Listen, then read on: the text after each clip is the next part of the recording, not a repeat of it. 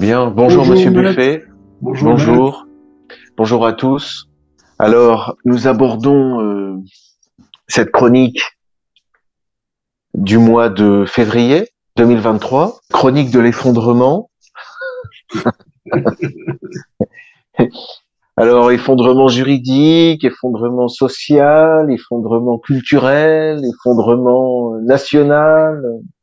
Militaire, militaire aussi. Ouf, Écoutez, pour, sur tous ces chapitres, moi, ce que je voudrais dire maintenant que je, je, je, je prends de l'âge, ce que je voudrais dire euh, aux, jeunes, hein, euh, c'est-à-dire des, des, les gens qui s'éveillent à, à, la conscience politique, l'âge décisif, c'est entre 15 et 25 ans.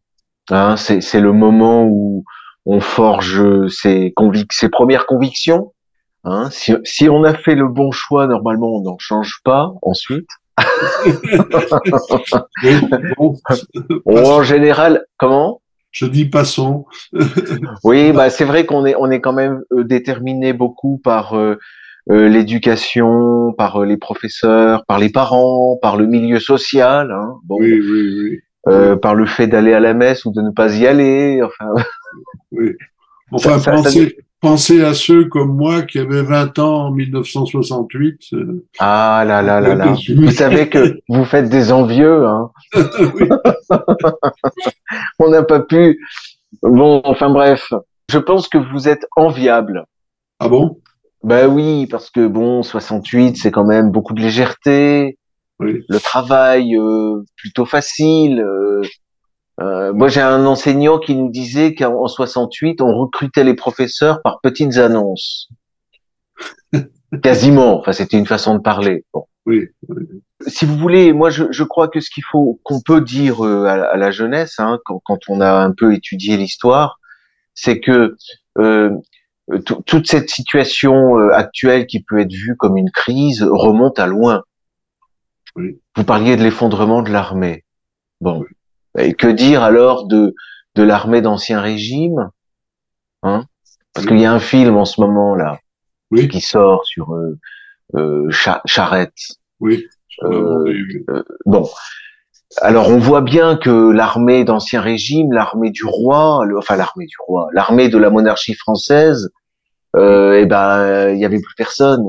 Oui. C'était terminé. Il y a une crise institutionnelle grave. Et l'armée qui prend le dessus, bah, c'est l'armée révolutionnaire. Oui. Euh, l'armée, comme on disait, l'armée de l'an 2. Hein oui. Oui, Avec et puis ensuite on a Napoléon, la grande armée. Bon. Euh, et, et l'armée de 14-18, l'armée française, je sais pas si on peut dire que c'est vraiment glorieux, parce que ça a été ça a été une boucherie lamentable et ridicule. Oui, oui. Bon. Les généraux puis, qui se sont succédés est... entre 14 et 18, c'était pas brillant. Hein. C'était, c'était une, ce sont des génocidaires. Oui, exactement. Oui. oui. Et, et, 1939, alors, c'est la honte, c'est la culottée, la déculottée. Oui. C'est honteux, honteux. Et on, est-ce qu'on s'en est jamais relevé? Je crois pas. Non. Je crois pas. Les, les, les, derniers euh, euh, soldats courageux sont morts à Dien Bien Phu. Oui. On peut saluer le courage, mais en fait, l'esprit militaire français, c'est devenu une sorte de de culte euh, de la nostalgie et comment le dire une sorte de de culte de la défaite quoi. Oui. voilà. Ensuite il y a l'Algérie. Oui. euh, bon euh, oui. c'est tout tout tourne le, le c'est l'idéologie militaire française c'est Cameron oui. Voilà. On est dit courageux on tient c'est vrai. On sort euh, avec les honneurs. Vous savez que les, les légionnaires de Cameroun, les, les, Mexicains leur ont accordé le privilège de pouvoir sortir en armes. Oui. Bon, alors voilà, alors on verse aussi une larme, mais en attendant, en attendant, on a perdu. Oui. Bon. Oui, bah, oui. Donc, euh, il faut il faut expliquer aux aux jeunes que on, est dans un on est dans un destin collectif. Hein. C'est c'est ça, ça tient pas à la force et aux prouesses d'un individu, euh, parce qu'on est on est le, le, le drame de l'Occident, c'est beaucoup l'individualisme. Oui. On, on, nous fait croire que que tout tient euh, à la force euh, d'une personne. Bon, ça c'est peut-être aussi le ce qui a de compliqué. Hein. Enfin, vous voyez, bon, par exemple, égalité réconciliation. Euh, pour revenir à, à, Alain Soral. Derrière Alain Soral, d'ailleurs, les autorités ont commencé à s'en apercevoir. Euh, vous avez au moins une dizaine de, de piliers, de cadres solides. Hein. Et derrière cette dizaine, vous avez encore euh, une bonne centaine de personnes euh, qui tiennent le coup. Oui. Hein. Et des milliers de sympathisants, euh, sans compter les, les, milliers et les milliers de, de, de sympathisants anonymes. Oui. Bon, bon, donc il y a et, et, et, puis je compte pas les avocats. Parce que les gens, les gens croient, les gens peuvent imaginer facilement que je suis l'avocat d'Alain Soral, ce qui est vrai. Mais je suis pas le seul avocat d'Alain Soral. Oui.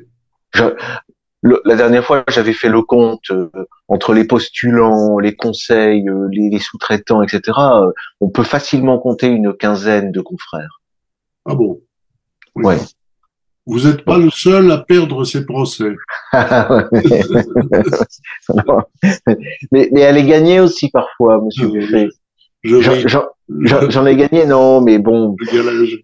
On m'a dit, non, mais c'est vrai que c'est vrai que euh, il y a eu beaucoup de défaites. Hein. C'est un petit peu comme les, les guerres de Vendée. Hein. Nulle défaite ne fut plus glorieuse.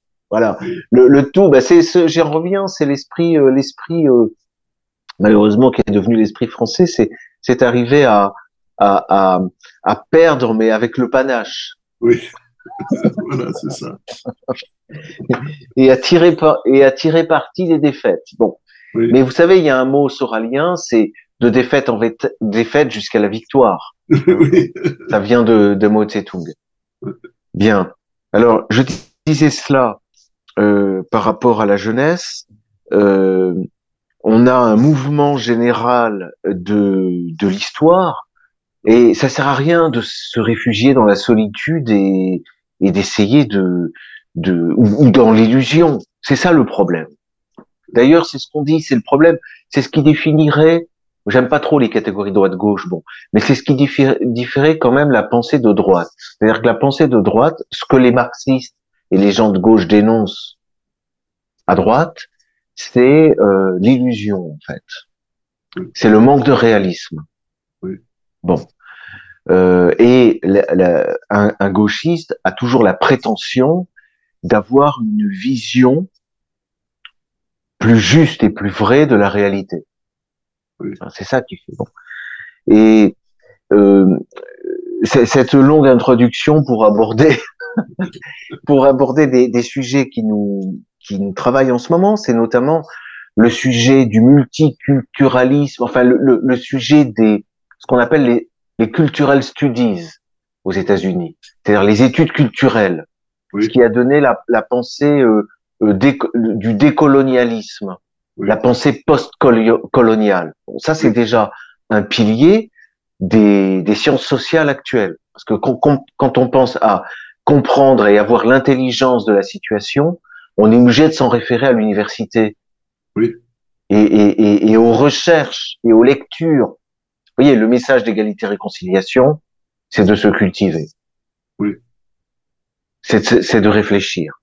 Oui. C'est en cela, c'est en cela, comment? De lire beaucoup. Lire, réfléchir, et puis surtout avec un, avec, je, je l'ai pas dit tout à l'heure parce que vous, vous avez tout de suite branché sur euh, 1968, mais l'espoir qu'on peut porter dans la jeunesse, c'est surtout dans la jeunesse, dans les rares rebelles.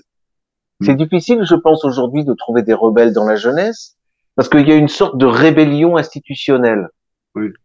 C'est comme, vous savez, autrefois, on, on critiquait, de mon temps, on critiquait l'URSS, parce qu'on disait qu'il y avait un droit de manifester. Certes, vous pouvez manifester dans les rues, mais le parti fournissait même les panneaux. Hein. les banderoles étaient fournies par l'institut. Bon, on en est là. Oui, oui on oui. en est là.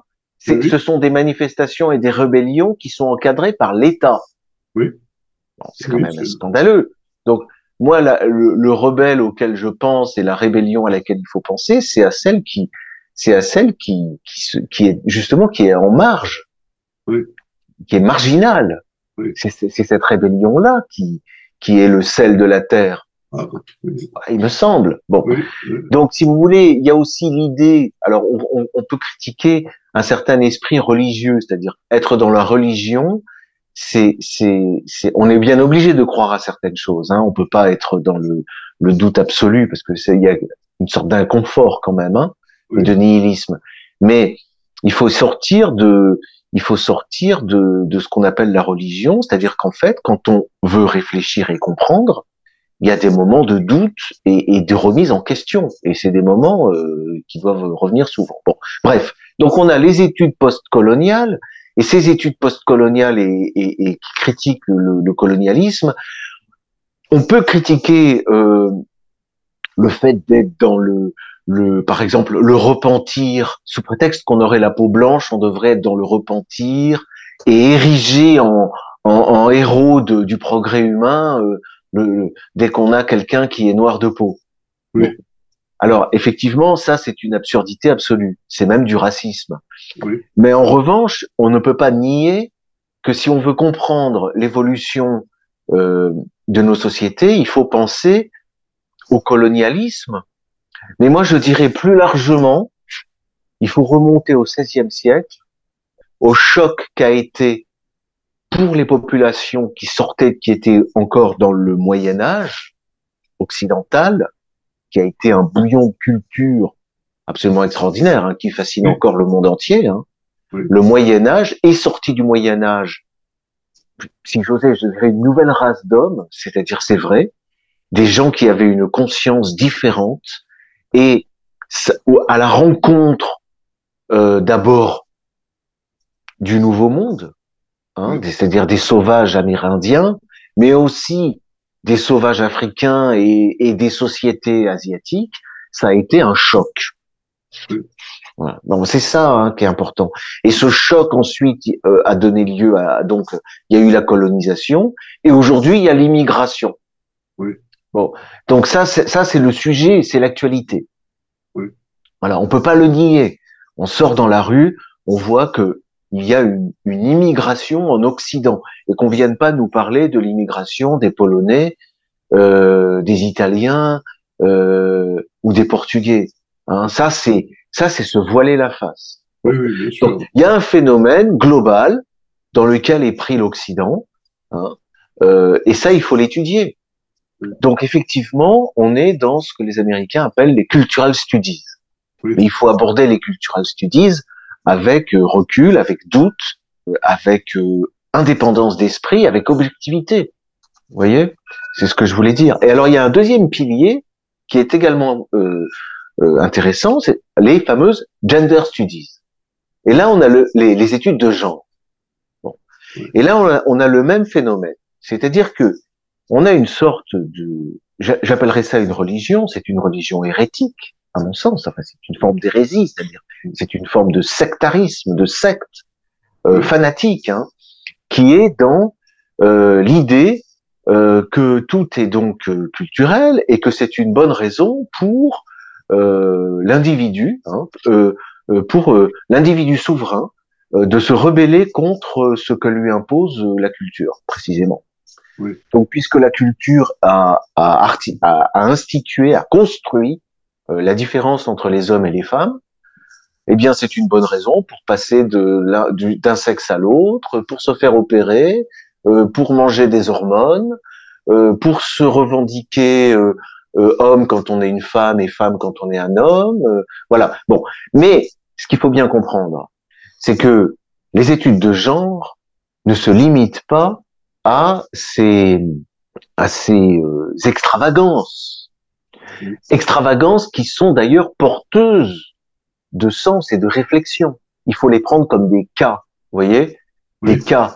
Euh, moi, je l'ai souvent dit, je n'aurais jamais euh, pu avancer dans la compréhension euh, de ce qu'est la famille si on n'avait pas eu euh, d'abord le Pax, et puis dans la dans la foulée du même genre le mariage homosexuel, vous voyez? Oui. C'est-à-dire que ça, c'est une tradition de la culture universitaire juridique au plus haut, au, au, plus haut, au sens le plus haut. C'est c'est dans c'est dans les cas monstrueux et dans les cas absurdes que l'on comprend le principe. D'accord. Oui. oui. Voilà. Et on comprend réellement justement euh, ce qu'est le genre avec avec le mariage homosexuel, parce que là là on est sur un cas limite. Mm. On est sur l'impensable. Et c'est ça qui nous fait germer les catégories. Bon, et c'est grâce à ça finalement que j'ai fini par comprendre qu'effectivement, il y a peut-être déjà quelque chose de, j'allais dire, de, de construit. Et en tout cas, il y a une idéologie à, à remettre en question, à interroger, à penser. Par exemple, cette idée du mariage où l'homme et la femme ne font qu'une seule chair. Oui. Bon, euh, la, la, le, la, la chair unique qu'ils font, c'est l'enfant. Oui. Bon, mais à part ça, l'anthropologie nous apprend euh, que l'homme et la femme mariés ne sont pas des individus qui s'unissent, mais ils sont représentatifs, ils sont des, des incarnations de deux clans qui s'allient. Oui. C'est une alliance entre deux clans, vous voyez oui. Deux clans qui ont pu être en guerre d'ailleurs, ou qui peuvent l'être à nouveau, voyez Ce sont des entités collectives, des unités politiques. Bon, et par conséquent, euh, la chair unique qui en est, l'enfant, ne peut pas appartenir aux deux. c'est pas possible. On peut pas, on peut pas intégrer en soi deux entités politiques, deux clans qui sont susceptibles d'entrer en guerre. Elles ont chacune leur territoire, leur territoire de chasse, leur propriété, leurs créances, leurs dettes. Vous comprenez? Donc l'enfant doit être attaché impérativement à l'un ou à l'autre. Et toutes les sociétés humaines nous montre euh, effectivement la distinction des genres. Hein. Là, on est au cœur de la distinction des genres et des sexes. Hein. Il, y a, il y a le sexe masculin et le sexe féminin. Et vous avez dans les sociétés patrilinéaires la croyance que euh, le ventre de la femme n'est qu'un sac, et, et, le, et c'est un sac porteur, que la mère est porteuse dans les sociétés patrilinéaires, mais l'enfant son sang est le sang du père, voyez. Alors que dans les sociétés matrilinéaires, il en existe, elles sont euh, moins nombreuses. Le l'embryon, le, fœtus, euh, est, est, est, construit, hein, euh, est produit par la mère, par le sang de la mère. Et le rôle du père se contente, euh, se, se, réduit au, au rôle d'un arroseur, dirais-je, oui. pudiquement. Oui. Donc voilà, toutes les, les sociétés, les sociétés, euh, ça c'est ça c'est l'anthropologie nous apprend ça. D'accord. Oui. Donc il, y a une distinction des genres qui est ancrée euh, dans une certaine, euh, je dirais pas, je dirais pas construction, mais une certaine institution humaine, quoi. Oui. Et voilà, donc il faut, il faut nous qui dont nos États, dont les États dont nous dépendons, euh, sont arrivés au point d'admettre le transsexualisme, d'admettre le mariage homosexuel, etc. C'est nous devons, et non pas force, non pas individuellement, mais collectivement, nous devons travailler à comprendre ce qui arrive et ce qui, voilà. Donc on attend. Vous voyez, on est sur les les les les, les domaines de recherche les plus avant-gardistes sur les campus américains, dont nos campus euh, occidentaux euh, sont euh, les, les, marges. Oui. Le cœur se passe aux États-Unis et surtout sur la côte ouest, hein, je crois. Encore que les meilleures universités soient sur la côte est. Maintenant, oui. Avec, oui, avec Harvard et tout ça, mais mais le il y a, y a, un côté progressiste qui est plus ancré bon en Californie. Oui. Et les deux piliers d'avant-garde sont donc les cultural les cultural studies, hein, avec euh, l'idée euh, qu'effectivement euh, la civilisation occidentale est responsable de, des plus grands maux, et avec cette théorie du genre, hein, de l'égalité absolue entre l'homme et la femme. Et d'ailleurs, il faut noter qu'il y a une contradiction absolue entre la promotion de l'égalité des genres et la critique euh, de la civilisation occidentale. Parce qu'il n'y a pas plus colonialiste que de nier le genre. Parce que quand vous arrivez, vous, homme blanc, dans une société africaine, dans une société indienne, vous tombez sur des sociétés où l'inégalité des sexes est la plus absolue. Oui. Vous voyez? Donc vous, vous arrivez avec des idées égalitaires. Hein euh, L'homme doit contribuer un petit peu quand même à faire le ménage. La femme a le droit de travailler. Euh, elle ne doit pas porter le voile, etc. Et en fait, il n'y a pas plus colonialiste au sens de d'acculturation, c'est-à-dire vous détruisez les sociétés traditionnelles. C'est un rouleau compresseur qui, qui, bon, voilà. Donc, bon, je, je vais pas plus loin parce que je, je ne saurais pas aller plus loin. J'ai ni l'intention, enfin, mais c'est ce sont ces choses-là qu'il faut euh, qu'il faut travailler. Oui. Et ça implique, ça implique de, se, de, de travailler, de discuter. Ça implique de lire, de réfléchir, euh, voilà. Et, et ça ne peut pas se faire de manière euh, euh autoritaire, euh, j'allais dire de manière religieuse, au sens où on, on, doit adhérer à des dogmes. Il faut quand même mettre de côté le la foi, hein. Enfin, on retombe sur les vieilles questions, mais ça aussi il faut le travailler, c'est-à-dire les questions de la distinction de la foi et de la raison. Voilà. Oui, oui. Oui, mais euh, est-ce qu'il faut, euh, enfin, il faut faire ce travail euh, pour lutter contre, pour s'y opposer, ou simplement pour comprendre? Moi, je crois qu'on ne peut pas s'opposer intelligemment si l'on n'a pas compris. D'accord. Voilà. Et c'est là le travers, c'est de vouloir s'opposer. Alors attention, s'opposer aide à comprendre. Oui. Aide à comprendre. Si j'adhérais de manière béate c'est pour ça qu'il faut un, un, ferment de rébellion au départ. Si je ne me rebelle pas contre les institutions de mon État, l'État français, euh, qui admet par exemple le mariage homosexuel, je n'ai pas de réaction à ça. Si je n'ai pas de critique, je ne peux pas avancer dans ma compréhension des choses. Oui. C'est clair. Oui, oui. Après, il faut pas. Mais, mais par contre, si si je me raccroche immédiatement au slogan un papa une maman, oui. Bon, ben là, là, je ne pense plus. Je, je m'arrête. Vous comprenez? Donc, il, faut, il faut une. C'est, c'est, compliqué, hein, mais, mais euh, il faut accepter la réalité sociale et politique. Ça, c'est indispensable. Mais ça ne veut pas dire qu'il faut qu'il faille y adhérer. Mais il y a façon et façon de, de contrer les choses. C'est triste, hein, mais toutes les manifestations de la manif pour tous n'ont rien changé. Non. Rien, strictement rien. Euh, euh, donc, euh, et moi j'ai beaucoup réfléchi à cette époque des manifestations. Ça m'a beaucoup beaucoup apporté également qu'il y ait des manifestations. Ça, fait partie du. Donc il faut il faut effectivement être extrêmement attentif à ce qui se passe. Mais la clé, la clé, c'est pour ça que je reviens à nouveau à égalité et réconciliation et au mouvement qui a été fondé, euh, initié par Alain Soral, qui repose sur l'idée que l'on ne peut pas réfléchir dans la solitude. Voilà. Même dans un monastère, sachez-le, dans un monastère, il y a une réflexion. On ne peut pas faire plus collectif que la réflexion dans un monastère. C'est là que le, la cogitation est la plus intense, au contraire, parce que vous êtes dans un monde euh, qui n'est d'ailleurs n'est pas fermé sur le monde, contrairement à ce qu'on peut imaginer. Et ça vaut aussi pour l'ermite. Oui.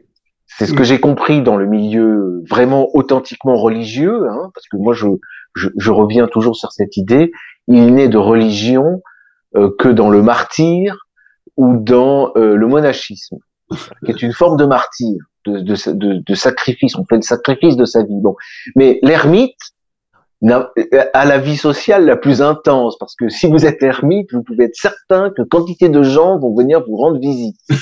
Malheureusement, c'est ce qui arrive. Hein. Et c'est ce qui est arrivé, vous savez, aux sources de l'érémitisme, vous aviez euh, au premier, deuxième siècle avant Jésus. Après, oui, ça a commencé avant Jésus-Christ et puis ça s'est prolongé après Jésus-Christ, notamment en Égypte. Oui. Comment est-ce que c'est apparu? Bah, Au début, vous en avez un qui s'isole du monde dans le désert Très vite, il est rejoint par un deuxième, un troisième, un quatrième, un cinquième, et puis à la fin, vous avez des centaines de, de, de moines qui prient euh, en commun, quoi. Ils font des prières communes. Voilà.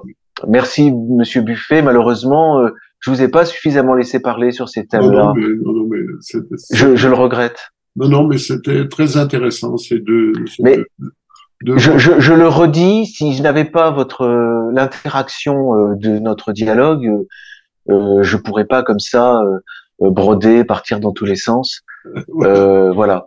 Le but étant, dans, par ces temps de crise, étant de de provoquer euh, effectivement euh, la réflexion, ouais, et la réaction. Merci, maître. C'est moi. À bientôt. À bientôt.